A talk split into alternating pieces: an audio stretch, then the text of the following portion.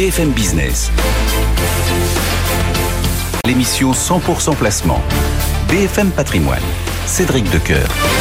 Chaque jour, deux traders sont euh, à votre disposition pour lire la séance du jour. Euh, on retrouve Gilles Santacreux depuis boursicoté.com et Mathieu Serron depuis euh, Perceval Finance Conseil. Bonjour à tous les deux, merci d'être au rendez-vous. Gilles, comment voyez-vous les choses ce matin sur la tendance parisienne? Bonjour. Euh, le marché est extrêmement résilient. Ce que l'on a pu voir euh, par rapport aux chiffres euh, de, de l'inflation américaine qui ont été diffusés hier, c'est une extrême volatilité, c'est-à-dire qu'on a eu vraiment des, des, des, des, vraies portes de saloon, hein. c'est-à-dire on a eu des fortes hausses, des fortes baisses, et puis finalement ça s'est stabilisé. On aurait pu penser que ce, ce changement, je dirais, de, de, de paradigme, hein, puisque auparavant on attendait un ralentissement donc de, de, de l'inflation, euh, le fait que l'on ait finalement ce ralentissement qui pourrait être différé a changé un petit peu les attentes des investisseurs et on, était sur un point de fragilisation puisque justement toute la phase de hausse qui précédait s'était faite sur des euh, sur des attentes d'inflation qui allait baisser. Là, a priori on temporise. On a un mouvement de, de, fragilisation hier, et puis ce matin, ça repart comme une balle. Euh, Carrefour annonce ses résultats, tout à l'heure il gagnait plus de 8%, et on casse des nouveaux plus hauts, et donc on continue à, à imprimer donc cette tendance haussière que nous avons depuis le, début de l'année. Euh, même au niveau de mes algorithmes, hein, j'ai des études de probabilité qui, qui m'indiquent depuis maintenant euh, quelques, quelques jours, voire quelques semaines, une probabilité de consolidation. Et ce qui est intéressant par rapport justement au précédent mouvement, c'est qu'en général, plus on monte, plus cette probabilité augmente aussi.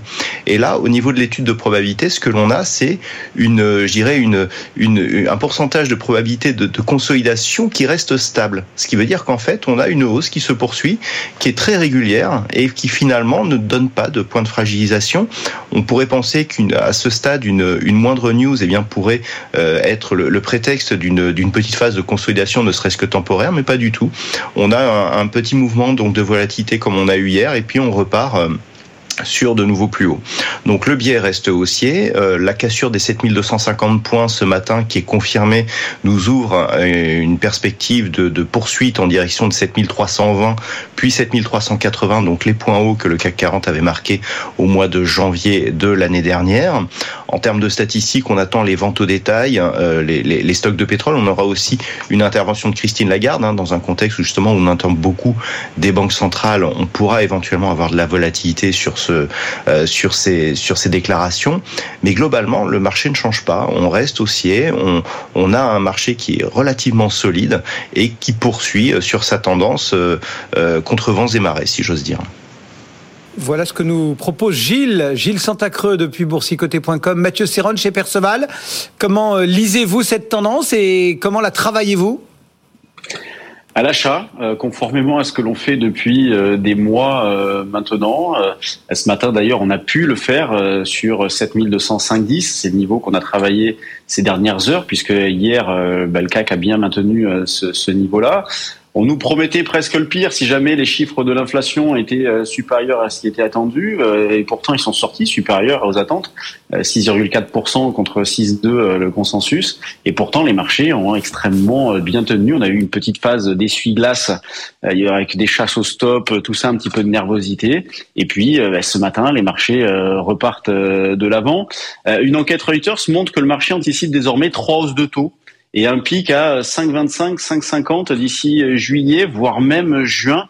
Vous voyez, donc c'est pas de nature normalement à plaire euh, aux investisseurs et pourtant, et pourtant, euh, ce matin, bah, le CAC euh, fait un nouveau plus haut. Et quand on regarde le comportement des valeurs, on se demande bien ce qui va pouvoir euh, l'arrêter, dans la mesure où, bah, Gilles en parlait, Carrefour, plus forte hausse, 8% de hausse, mais il faut parler également du comportement de Kering.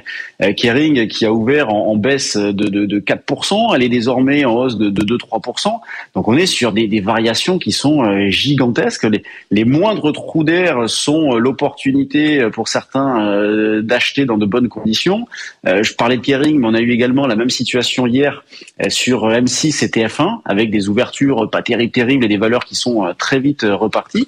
Donc bon, on continue de travailler à l'achat. Là, partant de 7280, alors le niveau, moi que je voulais vous proposer, c'était 7231 comme niveau proche, et puis jusqu'à éventuellement 7250, mais avec la, nouvelle extension que nous avons eue, bon, mais il va falloir revoir un petit peu notre copie. On va avoir l'échéance vendredi aussi, donc des, échéances. Alors c'est une une petite, hein, mais euh, voilà avec des petits euh, enjeux, des petites pressions. Donc on, surveillera notamment ce qui se passe entre 11h50 et midi, puisque ce sera l'échéance des, des, options Eurostox. Et puis le futur, le CAC 40, euh, ça sera mhm. à 16h. Euh, donc nous on achète sur des replis. Le niveau d'infirmation, là il est loin. Pour le coup, on essaiera de le remonter aussi, mais on surveille toujours les 6950. Mais j'ai bien conscience que c'est un petit peu hors sujet pour pour du court du court terme.